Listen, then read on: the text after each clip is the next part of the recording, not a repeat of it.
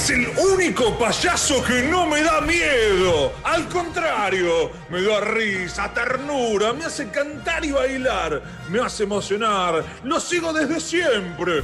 Me vuelve loco el cabrito y todas sus canciones. Las canciones nos alegran a grandes y chicos, en vacaciones de invierno y en todo el año. Es un clásico disfrutar de sus canciones, sus bailes, sus shows y verlo en la pantalla chica. Piñón fijo. ¡Piñón fijo! ¡Eh! ¡Hola amigos! ¿Cómo les va? Hola, Piñón, ¿cómo andás? Bien, bien, muy feliz, muy contento de estar con ustedes y con esta presentación de lujo, realmente. Es demasiado. Piñón, te recontrabancamos, este, me- a mí me vuelve loco lo que haces, este, tu familia es Está divina. Piñón, esperá, le aviso a mi hija. Está Piñón, gordo. Está Piñón, póngale el 502. Ahora sí. Este, nada, me, me vuelve loco lo que haces. Creo que desde la primera vez que apareciste en, en la tele llamaste la atención eh, porque la propuesta era diferente, porque transmitís algo increíble. eh, y así que es un lujo poder charlar con vos un ratito. Bueno, bueno, muchas gracias, muchas gracias. Yo también los quiero mucho, los admiro mucho a ustedes, los sigo por, por las redes, me río mucho. Mi hija tiene una patología importante con ustedes, que la, habla- la hablaremos después fuera, de- Solcito. fuera del aire. Solcito, Solcito tiene- fijo. Solcito Sí, fijo. sí, Solcito tiene, Solcito fijo y, y Luna eh, tienen una patología importante. Eh. Primero tienen una patología importante y después tienen otra patología con ustedes. ¿sí? Bueno, la, la- la- la- la- la patología original debe tener que ver con vos, digo, no, no debe ser este, Eres tan genética. habitual que. Claro, no- o no debe ser tan habitual que tipo te digan de qué trabaja tu papá y que mi papá es peñón fijo, digo, ya, ya de por sí ya se criaron especial. Sí, yo cuando animaba cumpleaños, me acuerdo, eh, estaba de guardia, ¿viste? Estaba medio ahí al, al toque, porque, por- porque a lo mejor terminó un cumple, me iba a casa, me, me quedaba maquillado esperando el próximo turno del otro cumple, y los chicos entraban, mis hijos entraban a la casa, y estaba el papá en la compu, pero pintado de payaso. Y, pasaba Sol, y pasaba Jerry, y pasaban los amigos y quedaban... Claro. "Hay un Ay, qué payaso". miedo, boludo. Escuchá, Piñón. Esto arrancó, esto es, viene de familia, viste que las los payasos, bueno, pueden ser, vienen a las tradiciones de circos familiares o de lo que sea. ¿Viene de familia o, o- o- No, no. o arrancaste Es- con la patología?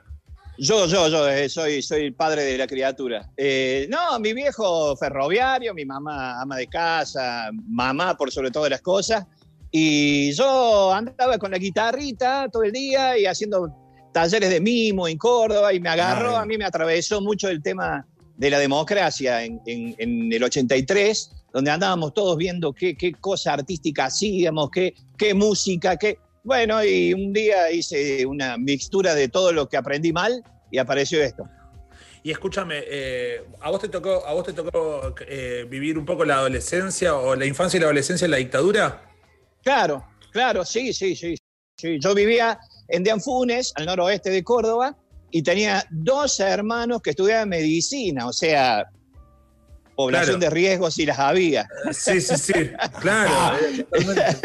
Mi viejo ferroviario y se vino a Córdoba a, a sostenerlos a ellos. Yo me quedé solito en Deanfunes, en, en casa con mi vieja, mirando la tele para ver si había lío en la peatonal, si había camiones hidrantes, si se armaba lío, si no se veían todos unos fantasmas importantes y bueno, y gente de- dentro de mi familia eh, que, que la pasó mal realmente. Y, entonces cuando viene la democracia ahí decís, bueno, ¿qué, qué hago? ¿Qué, ¿Por dónde le meto? Y, y fusionaste esto. Quiero saber cosas sobre el mundo, de, mundo payaso. Por ejemplo, el, el maquillaje este, ¿cuándo lo encontraste? Porque es un maquillaje, o sea, los payasos en general tienen nariz roja y vos tenés una, face. y tenés una boca muy grande roja, pero tenés nariz humana. digamos, Exacto, ¿no? bueno, ponele. sí, mira, empecé, lo que pasa es que no empecé a asomarme con el tema de pintarme la cara cuando hacía talleres de mimo. Y el toque que hice el eh, mimo, y, y me gustó interactuar con los chicos haciendo pantomimas, me di Sí. cuenta de que me estaba perdiendo la posibilidad de cantar, que es lo que más amaba, ¿no? Y Claro. dije, no, esto no puede ser. Entonces, armé una mixtura de ponerle la boca grande al payaso. Alguna vez quizás me probé ponerme una nariz así. Ah, de- sí. de Más payaso, cómodo, más pero- cómodo así, más cómodo. Sí, sí, sí. eh, y, y bueno, tengo voz de pito, imagínate con una nariz puesta acá, era más Eh. complicado. Entonces dije, no, queda así. Pero el, formato este, más allá de que lo he ido puliendo con el tiempo y puliendo la calidad de los maquillajes, fue básicamente siempre así. Mira, justo que sea, viste que hay un mito. Dale. ¿Que el mito? No, no, no, no, no, lo, del epitelio, que, cómo se cuida el epitelio, porque había. Ah, esa, eso sí, sí, no, pregunta, era más dermatológica, ahora después te la voy a hacer por una cuestión también cosmetológica. Pero ese mito de que los payasos de los payasos tristes o de que el payaso que tienen dos vos tenés dos lágrimas dibujadas ahí. Ese mito que es más que nada para mostrar que son más versátiles, pueden ser tristes y alegres a la vez, como el teatro, las caretas del teatro, o de dónde viene el hecho de. Hasta hay una canción que vos que te gusta el rock nacional. Los payasos no saben reír. ¿Te acordás la canción esa?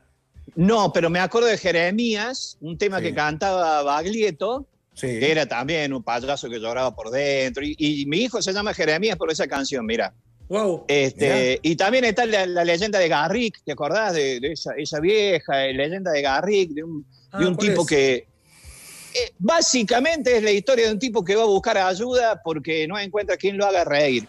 Y el rey le dice, no, pero tenés que buscar tal cosa, tenés que buscar tal otra. Y al final le dice, pero ¿por qué no buscas a Garrick, el payaso que hace reír a todos? Y el tipo le dice al final, se los voy a spoilear, pero le dice, es que yo soy Garrick. Es tremendo, ¿viste? Uy, boludo, terrible. Es espectacular. Terrible, boludo. Es, increíble esa historia. Me, la acordé cuando le empezaste a contar. Es espectacular la historia de Garrick. sí, sí, sí, sí. Sí, tenía un amigo que la recitaba y terminábamos todos llorando. Pero en mi caso, no, yo voy en contra de un poco del mito ese. Yo estoy convencido que todos somos un poco payasos en esta sociedad que es bastante circo ustedes, la gente que escucha, los, abogados, los periodistas, los mecánicos, todos, creo que en un punto nos ponemos una, una sonrisa, nos dibujamos una sonrisa, porque si no, no, nos morimos de angustia en el mundo que nos toca vivir, y no estoy hablando solo de pandemia, estoy hablando del mundo que nos toca vivir hace, hace muchos años. Y, y medio que instintivamente nos ponemos ahí una, una sonrisa de payaso para, para poder convivir y poder construir desde la alegría algo. Ahora, te, hago esta, pregunta, porque esto que decís para mí se traslada un poco al ser nacional, al argentino en particular. Eh, en el porteño pasa mucho y en los cordobeses también, que es que te vas a encontrar con mucha gente graciosa en cualquier lado, no solamente gente que se dedica al humor. Hay mucha gente muy graciosa en, Córdoba, en, la vida. En Córdoba, digo, son muy graciosos. Este, ¿Por qué crees que pasa eso? Dicen los que saben que viene de una mixtura de, de los andaluces eh, Jerónimo de Cabrera para, acá, que venía de Córdoba, de Andalucía, de allá de, España, los que, no, los que creen que nos conquistaron, y que los aborígenes de acá, los originarios de acá también ejercían mucho el humor, los come chingones, y se armó esa cosa rara acá en Córdoba. Y después tenemos una tradición que también nos atravesó en una época dura, como fue la dictadura, eh, que fue toda la cultura de la revista Hortensia. El no siboá, eh, fue este, un emblema nacional, fue casi la, huella digital de los cordobeses a nivel nacional en una etapa donde Coñini, donde una cantidad de gente muy valiosa, el mismo Fontana Rosa hizo cosas acá en, la revista, y que armaron como una, un ADN del cordobés que, quedó, que quedó hasta inclusive en gente que a lo mejor es más joven, que ni sabe lo que fue la revista Hortensio. Sin, sin más. A ver, es, ridículo compararte con Batman o con alguien que, que, tiene una vida al margen de un personaje que es conocido y su carrera es eso. Pero, digamos, desde que arrancaste con Tuti, así que, bueno, de los programas a la mañana, que, yo lo veo los fines de semana, los, conozco de siempre, mi hija y demás, ¿tuviste un tiempo largo de soltarlo, de decir, bueno, guardaste la ropa, guardaste la pintura y estuviste un año sin ser otra cosa, porque tu laburo es ser otra persona. ¿Entendés lo que voy? Lo soltaste mucho tiempo, lo pensaste en decir, bueno, va, chau, ya está, terminó, lo sepulto, nada. No, peleado con el personaje. No, no, pelearme no, no, porque este personaje es como una caricatura de mi ser, digamos. Entonces, este, este, personaje me permite ser todo lo niño que por ahí la estupidez del mundo adulto no te lo permite muchas veces. Y en eso me identifico con, vos y con ustedes, que, que, muchas veces corren los límites del absurdo y se dan un permiso para, para ejercer esa infancia que no, no tiene que morir. Sepultar el personaje no, pero creo que estadísticamente e históricamente el tiempo que más lo hice descansar está transcurriendo en esta pandemia. Ah, sí, es, como el tiempo que estás eh, con, con la cara más al descubierto, digamos. Sí, y en la cual me permito hacer ciertas cosas, interactuar con, con otros artistas. Por ejemplo, hemos hecho cosas lindas con, con Pedro Aznar, que hoy cumpleaños. Eh, de paso, Oh. paso el, beso para, sí, para, para nuestro amigo. Con Manuel Wills, con eh, Rubén Goldín, ahora estamos haciendo una, una canción que se, llama, que se va a llamar Rosardo va Cordosario. Es un puente imaginario Hermosa. que va de Córdoba a Rosario y que nos hermana con Rubén. Eh, nos hicimos muy amigos por la buena culpa de esta pandemia. Así que aprovechando un poco, sacándome el maquillaje para hacer más cosas y más contenido para cuando vuelva la vida anormal que teníamos antes. ¿Viste esos Ahora- capítulos finales, esos capítulos finales tipo Truman Show, que llega al borde de la, de la- de la escenografía y saluda, eso? Eh, ¿Pensás que en algún momento, eh, tipo cuando, por ejemplo, no sé, digas listo, me retiro, va a haber un capítulo final tipo despintándote en público así, viste, bien como, como ¿viste esos capítulos finales que se saca la, Hermoso. se, se saca la máscara y, o así, ¿crees que algún día vas a hacer eso? Bueno, podría ser en este instante, hijo. Chon, chon, No, chon, no, chon, no, chon, no, chon, chon. No, que está mi hija, está mi hija viendo, está mi hija viendo. Este, Al contrario No, que porque resto de creo- nosotros no te queremos ver la cara original. no, no. No queremos saber nada. Te queremos, queremos que seas son así. conscientes. Ustedes son conscientes de los daños que eso genera porque los conocen a mis hijos.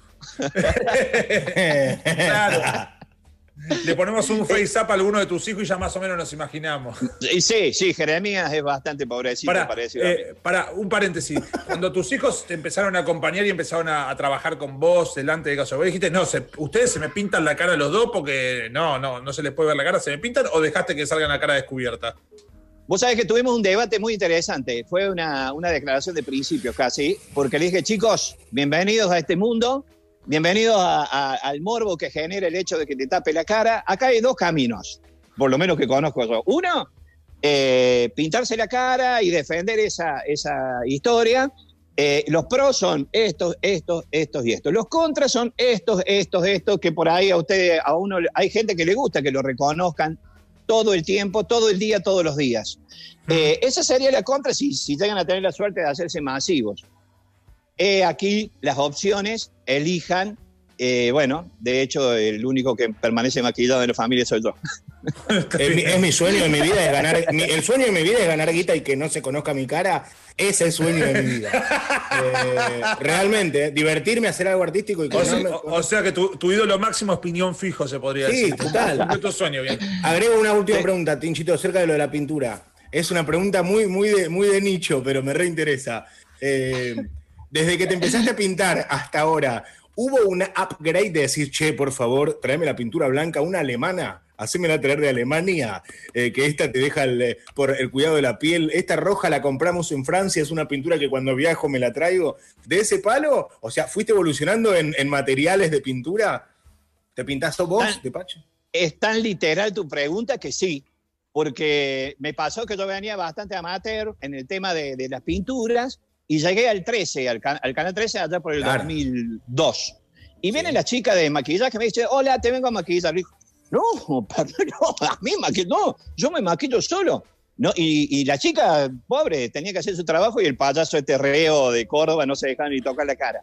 Pero me dice, eh, de última, déjate asesorar. Y me recomendaron unas, unos maquillajes alemanes, justamente. Mirá. Eh, sí, y, y eso me cambió la, la- este, este maquillaje, por ejemplo, yo hice un par de, con, un- con una GoPro, hice varias cositas, barriditos para el programa, adentro de una pileta, pintado, para ver los cortes, esos barridos. Y debo haber, esta- debo haber estado 20, 30 minutos entrando y saliendo del agua y el maquillaje intacto. Mirá qué bueno. ¿Y te dejás la barba cuando no estás laburando? ¿Te dejás la barbita de varios días? Porque tenés- debe tener al plato de afeitarte a cero. Eso sí. Eh, tengo, eh, parece que vine diseñado para, para no sufrir eso porque no, no me crece mucho la barba, sinceramente. Ay, No, no soy así. Mirá, Vine premoldeado. menos mal, porque imagínate si tuvieras un barbón hipster o fueras Baradel, no podrías. O sea, ya Ay, ¿qué vamos. Harden. Claro. Ahora, tengo una Totalmente. pregunta. Porque ya, ya en los primeros minutos de la charla y demás le metimos, le metimos historia, le metimos un poco de, contexto político, le metimos data cultural que, que no se cruza tanto con la data infantil. No sé, Goldín, Aznar. eh, Baglietto, digo, el nombre de tu hijo. Eh, vos siempre mostraste un poco tus ideas, este, tu, mirada del mundo, ¿me entendés? Sobre, sobre tu, compromiso político, o empezó a parecer más ahora con, con las redes sociales, digamos, hay una foto increíble tuya que estás jugando una pulseada con un gorila que es espectacular. Esa debe ser una de las mejores fotos, una de las mejores fotos que vi en mi vida, este, Piñón Fijo, jugando una pulsera con un, con un gorila, es espectacular. Pero digo, te he visto como intercambiar opiniones, eh, me encanta, pero bueno, otros por ahí dicen, che, yo soy artista para el público infantil, eh, no quiero dividir públicos o no quiero mostrar tanto. Digo, ¿en qué momento es una decisión? ¿Cuándo te surgen las ganas de opinar de determinados temas? Mira, yo vengo de ser artista callejero, básicamente. Y en la calle existe mucho ese perfil, no todos, pero en mi caso yo adopté eh, que, el artista callejero es medio murga, ¿viste? Es que desde el humor y desde el absurdo uno puede cuestionar al establishment o a ciertas cosas con las que está o no de acuerdo. Y a mí siempre me gustó ese rol y, y yo al ser artista callejero nunca me consideré nada más que artista infantil. El rótulo de artista infantil te lo ponen en las entregas de premios, en, las grillas de programación, los gerentes de programación te ponen, listo, payaso, eh, dedícate a los nenes y listo. Yo siempre ante eso, más allá de que haya gente que me haya conocido en ese rol, del cual me enorgullezco, eh, siempre ejercí esa libertad desde el respeto, pero, pero de tener una mirada un poco más, más integradora, más allá que le cante mucho a los niños, más allá, pero yo considero siempre que le canto mucho a la familia, ¿no? En, la calle yo no le cantaba a los niños, le cantaba al abuelo y al nieto, porque cualquiera de los dos que se me aburría, yo me quedaba sin una moneda en la gorra. Así que era una cuestión de supervivencia, digamos. Claro, sobre todo porque los nietos en general no tienen las monedas. Hay que cantarle un poquito más al abuelo, al padre. Obvio. Y, los abuelos, y, los, abuelos no tenían el criterio de ponerle moneda. Claro. ¿Tenés, tenés, al, ¿Tenés algún Instagram tuyo privado eh, donde tenés tu vida normal sin, sin el maquillaje, sin el coso, que vos decís para tu gente? Cuando subís comiendo tomando un vino así. Eh, no, no, no, Tampoco, porque no, encuentro fotos. Ponés en Google y no, y no hay. Hay, una, hay una que está tan desactualizada que ya no soy yo. Ah, ah o sea que hay una real, buena pista. Bueno, hay, hay una de un panadero de Tolwyn, Tierra del Fuego. Sí. era muy, muy fanático de Graciela Alfano y tenía todas las paredes con póster. Y yo fui ahí a conocer la panadería, ¿no? Y me dice, maestro, obviamente yo no estaba maquillado, me dice, maestro, ¿me puedo sacar una foto con usted? No, le digo, ¿sabes qué? No, porque bla, bla, todo el, todo el chamullo de siempre de, de mantener la magia y todo eso. Este, chamullo digo porque ahí le debe haber parecido chamullo. No, pero te juro que es para uso mío, ¿eh? no, no, no lo voy a publicar. Bueno, dale. Pum, foto. Al mes, sí, me empiezan a llegar mails. Estuve en Tolwyn, vi una foto tuya despintado. A los dos meses, estuve en Tolwyn. Este. Y así pasaron los años. Y me acuerdo que una vez fui a la radio eh, con Matías Martín. Y Matías, Matías se, enojó y lo habló por teléfono al panadero. Entonces le dice, sí, le, al aire, hola manche, bueno, y habló de muchas cosas así, le dice, así que tenés una, una foto de piñón despintado. Y el otro le contesta, muy orgulloso, sí, dice. ¡Qué garca! No podés, descolga ese cuadro. le empezaron a pegar. No, descolgó un rato y ahora parece que continúa porque siguen llegando fotos de, del piñón de hace 20 años tiene esa foto. Imagínate el deterioro por dentro. Eso también está bueno de, trabajar con la cara pintada. Que no te, digo, te podés ir haciendo verga. Está nuevo. Claro que es como, está, está siempre igual, digo, a menos que, no sé, que se te derrita mucho las facciones, digo, estás igual. Dicen como, che, este Piñón está igual que cuando arrancó. Claro, no tenés idea. Te sacás la pintura y por ahí se vino a Te digo más, eh, estoy en una curva ascendente porque al mejorar los maquillajes, estoy, yo veo fotos mías de hace 20 años y digo, ya estoy mejor, no igual. Mejor. ¿Y eh, eh, en qué actividad, en qué actividad rara te quedaste con el maquillaje puesto? Porque no sé, uh, te, avisaron que estabas en un show, estabas con la cara pintada y te avisan que el auto se lo está llevando la grúa, saliste picando y, tenés que convencer al policía que no se lo lleve con la cara pintada. rompió, rompió bolsa tu mujer, vení. Claro, del parto y vos salís corriendo y estás tipo, puje, mami, puje, y estás ahí, tipo piñón. Mm. Una vez, eh, entre los intervalos de, entre los intervalos de, de cumpleaños, me acuerdo que todavía no era tan conocido, eh, yo andaba en una combi Volkswagen animando un cumpleaños. Entonces llegaba la combi a, a los cumpleaños con unos megáfonos arriba, ¡eh, que los cumpla, un lío, bárbaro, estéreo, un desastre hacía cada vez que llegaba a, a la fiestita de cumpleaños. Y siempre tenía esa historia de hacer un cumple, me quedaba un break, volvía a casa un ratito y, me, y ni me despintaba, me iba. Entonces Claro. un día vuel- vuelvo a casa, dejo la combi, no me di cuenta, la dejé abierta, la combi tenía alarma, entro a casa, no sé, que picoteo algo ahí, alarma de la combi. Salgo, moto, sale corriendo un tipo de adentro de la combi, me quiso robar el estéreo, no lo No. logró, pero sale, sale corriendo, se sube la moto y se van. Yo, enseguecido, y, y vamos a un tema urticante de la realidad nacional, Claro, obvio. me subo a la combi y los empiezo a seguir. Claro. Empiezo a seguir por ¡Qué la miedo, así. boludo!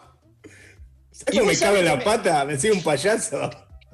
Y los tipos, digo, los tipos miraban así y yo así ciego, ¿no? No sé para qué los quería seguir porque no sabía, no sé qué haría si los hubiera alcanzado. Básicamente, Claro. ¿no? Pero en un momento reaccioné y dije, estoy pintado de payaso. No solo que no sé qué voy a hacer si los alcanzo, sino que estoy pintado de payaso, me voy a arruinar la vida para toda la IREM. Sí, Fre- claro. Frené, frené, bajé pulsaciones y me volví y, y no, eso fue una locura. Después otra vez Jeremías, yo estaba actuando y Jeremías se me cayó de un, de un lugar altísimo, eh, escupió todos los dientes, quedó con todos los dientes para adentro, lo agarró un papá del público, eh, se lo llevó al hospital, yo terminé el show, No, ¿cómo seguís? show. ¿Cómo seguís? no sabes la angustia, pero terminé el show. Eh, cuando terminé el show, agarré el auto y me fui y me despinté así nomás. Y llegué, le estaban haciendo una tomografía, Jerez, estaba todo llanto así. Y, y el médico creía de que el papá que lo había llevado a Jerez era el papá. Cuando vi aparecer este Freddy Krueger, todo, parecía Alice Cooper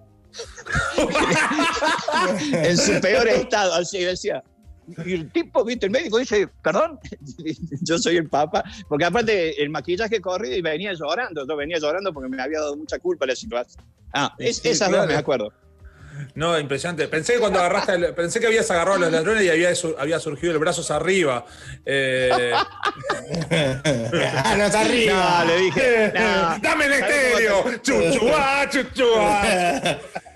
No, terminó así, dedos arriba y dice, todo bien muchachos. Otra, otra, otra pregunta de, de, bueno, vamos todas por el mismo lado, pero bueno, está, está- es, cae de No, Maduro. hablamos, hablamos de todo, pero está bien, está buenísimo. sí, sí, pero todas tienen que ver con No digas, payaso, no digas, Miguel, no digas, Miguel, yo vestido así y que vos digas cae de Maduro, se va a complicar. No, muy maduro no es. Te saca te- eh, el hecho de laburar que le pasa somos a todos los que, Venezuela, somos Venezuela, van a decir algunos.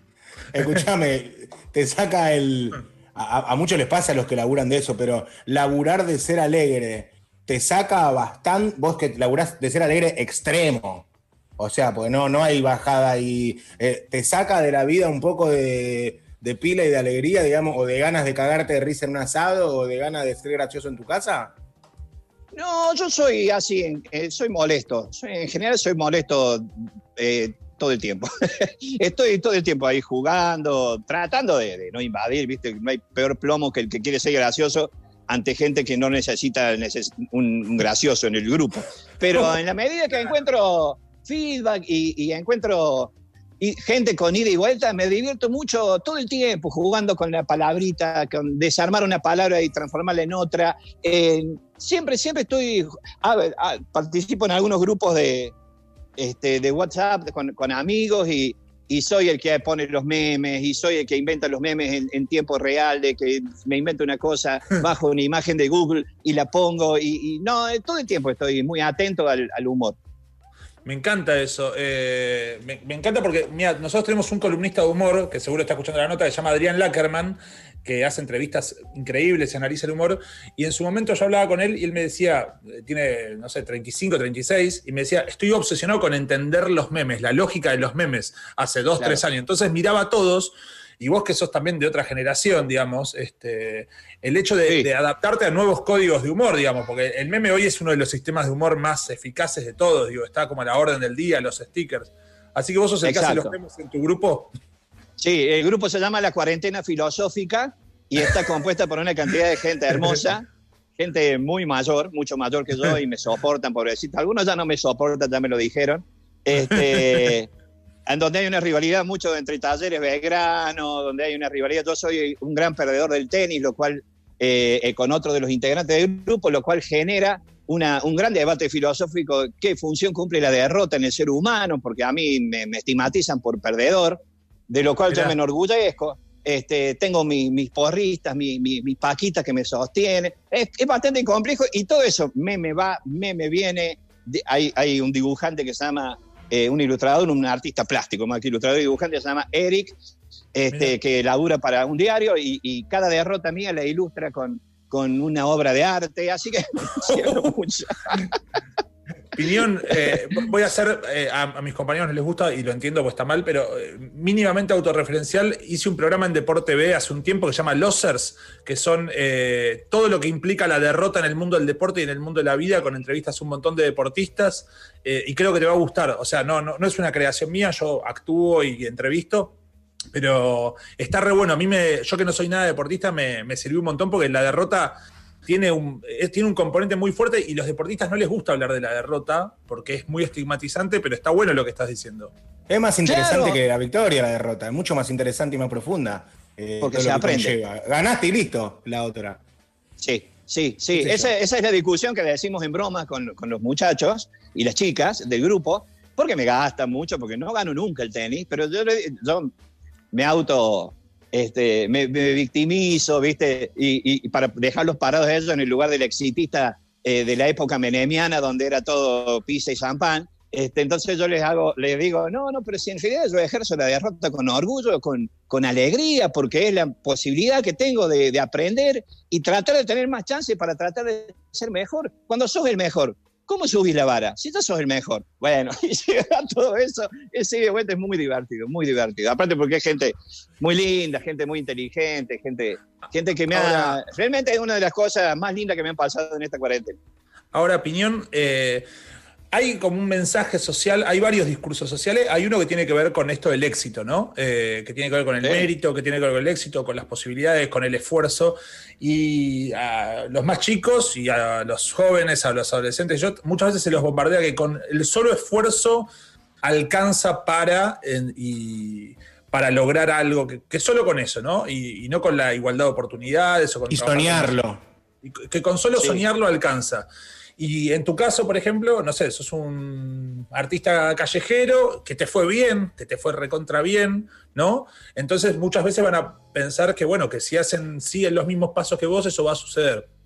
Eh, y a vos te veo con un compromiso en torno a, interpelar la realidad, a hablar de las igualdades, de las desigualdades y demás. ¿Cómo haces para, sin que sea una bajada de línea explícita, porque sos un artista con una buena pluma, digamos, no, no, no estás ahí bajando una línea explícita, ¿Cómo haces para encontrar, eh, dar mensajes que por ahí a otros los hagan sentir, no, se, no, se, castiguen a sí mismos si las cosas no salen bien, pero a la vez se inspiren? Este, porque me imagino que te debes romper la cabeza bastante pensando cómo generar un, buen mensaje. Sí, eh, bueno, debe ser una de las ventajas en las cuales uno, eh, el personaje de uno tiene mucho que ver con la persona que transita el mundo real y viceversa, ¿no? Entonces, uno que vive en medio de una asamblea permanente, que está buscándole la vuelta a las cosas, que está tratando de aprender todo el tiempo, de, observar, de contemplar, termina aplicando lo que aprende y lo que vive diariamente en el mundo real, lo termina aplicando en este mundo supuestamente más ideal, más de fantasías, ¿no? Entonces, se arma una simbiosis que, que piola, que es interesante. No digo que tenga la verdad revelada sobre nada, ni mucho menos, pero eh, se hace se me hace más llevadero en la parte creativa aplicar cosas que aprendo en el mundo real. Claro. Está bien eso, porque digo, me, parece re valioso y, me parece copado. Digamos, todas tus letras tienen un vuelo y hay una ternura y, hay un, y no hay una subestimación de los chicos. No, no, no, para nada. No, no, porque, insisto, en, en la escuela de la calle este, no podés subestimar a nadie, no, no, o sea, uno, uno viene, yo sinceramente, no me cuesta a mí el trabajo de construir mi personaje porque la construcción de mi personaje es una caricatura de mi persona, no, no soy un tipo que, se pone a estudiar, como otros que sí admiro, actores armados, actores formados, que, que, que se ponen a explorar la, forma de su personaje, cómo llegar a eso. No, lo mío siempre es muy intuitivo y tiene mucho que ver con, con mi propia persona, ¿no? Y, y yo a nivel persona admiro mucho la niñez, admiro mucho la infancia, creo que es una, un estado evolutivo del ser humano, creo que es la mejor etapa del ser humano, creo que es la más pura, creo, estoy convencido que si viene una nave espacial algún día y dice, dame, dame el mejor de ustedes, va a ser un niño, seguramente. Hay, una especie de, no, no, de, congreso o de, o de gente de, payasos que se pasen data o que vos mires un payaso italiano, yankee, como que, hay, como que se van, van actualizando el software de los payasos que dicen, mirá lo que hace este, ¿entendés? Mirá lo que hace este en, en España, tenemos que ir por esto, le decís a tu equipo, tenemos que ir por acá. ¿Entendés? ¿En qué van evolucionando el mundo de la, de la, del entretenimiento infantil? Me parece que no, no hay una cuestión muy corporativa. Más que todo porque yo, va a sonar contradictorio, pero muchas veces, por respeto a los payasos, he tratado de, de deslindar eh, esa idea de mí. Yo no, no, tengo mucho de payaso. El verdadero payaso es el, el, de circo, que sabe hacer malabares, que sabe sí. hacer acrobacia, que sabe, que sabe hacer todo bien para después de, descontracturarlo y, arma, y romperlo en el absurdo, digamos, ¿no? Yo sí. eso no sé, yo soy un tipo que toca la viola, que hago mimo, que, que no, no, entro, lo único que debo tener de payaso, y esto lo digo no renegando de los payasos, sino por respeto a ellos, es la fisonomía, la cara, la boca eh, y, y, la ropa, pero eh, no hay una cuestión corporativa así de, de congresos, de, de, de, software, de códigos abiertos que podamos ir alimentando y retroalimentando para mejorar la especie. Por lo menos yo no lo conozco. ¿no? no hay un sindicato, de, no hay un sindicato de payasos claro. hoy a la fecha, no, no, no, no están desindicalizados. No, es que yo sepa, no. Que yo sepa, no. ¿Y, eh, ¿y los muchachos, serían los muchachos, los muchachos piñonistas en ese caso. claro. Los muchachos piñonistas. Y escucha, esta, esta es pregun pregunta muy básica, pero la de completar, la de completar formulario, ¿pones payaso o no? No, pongo EMP. ¿Qué es eso?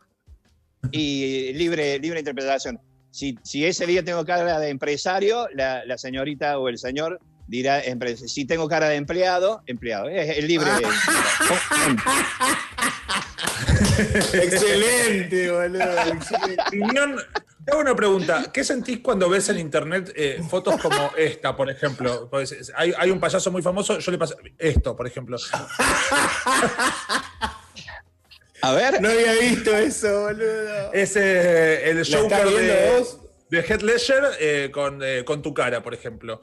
Eh, hay muchos No veo lo que estás viendo. Ah, mira, bueno, mira, hay muchas fotos de, de, Joaquín Phoenix ahora cuando se hizo el Joker y ah, demás. Sí, hicieron sí, sí. fotomontajes con tu cara, qué sé yo, te cagás de risa, ah, te encanta. Sí, sí, sí. Sí, creo que es parte del folclore. Este, creo, sí, sí, me mata. Sí, sí, hay cosas que, que me llegan. Eh, que yo también he ido descontracturando un poco la cosa, ¿no? Quizás al principio, cuando llegué a Buenos Aires, no entendía muy bien cómo era la cuestión de los medios, me asustaba un poco, pero hoy por hoy, eh, que se haga lo que se haga con, con, con, mi, con mi imagen, obviamente que tratando de mantener el respeto hacia los niños, que por ahí caen incautos a ver algo y dicen, uy, no era lo que quería ver.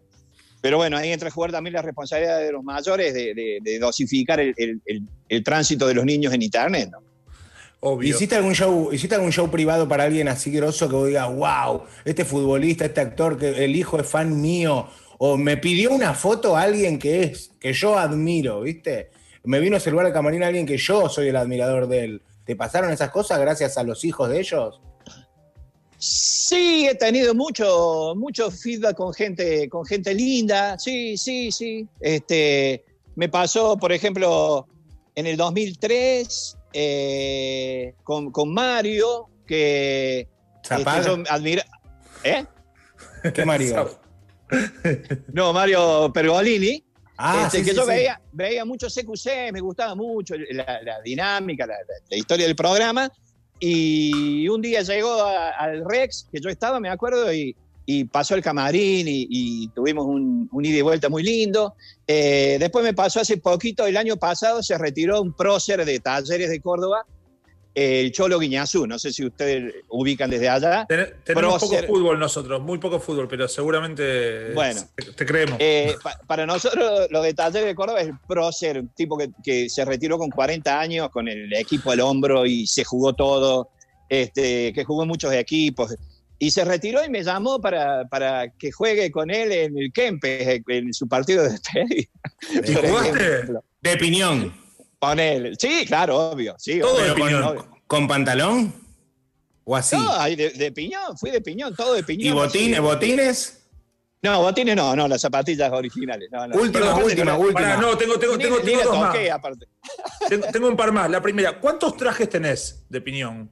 O sea, eh, tenés un perchero, abrís el placar. Claro, y tenés cuatro trajes colgados de piñón. Perfecto. Sí. Sí. Este, esa es una. ¿Alguna vez tenés un doble, tipo, un tipo más o menos parecido, disfrazado de piñón, como para que salga por la salida principal y vos te vas con tu rol? No, yo es peor, yo a este cumple no voy, anda vos.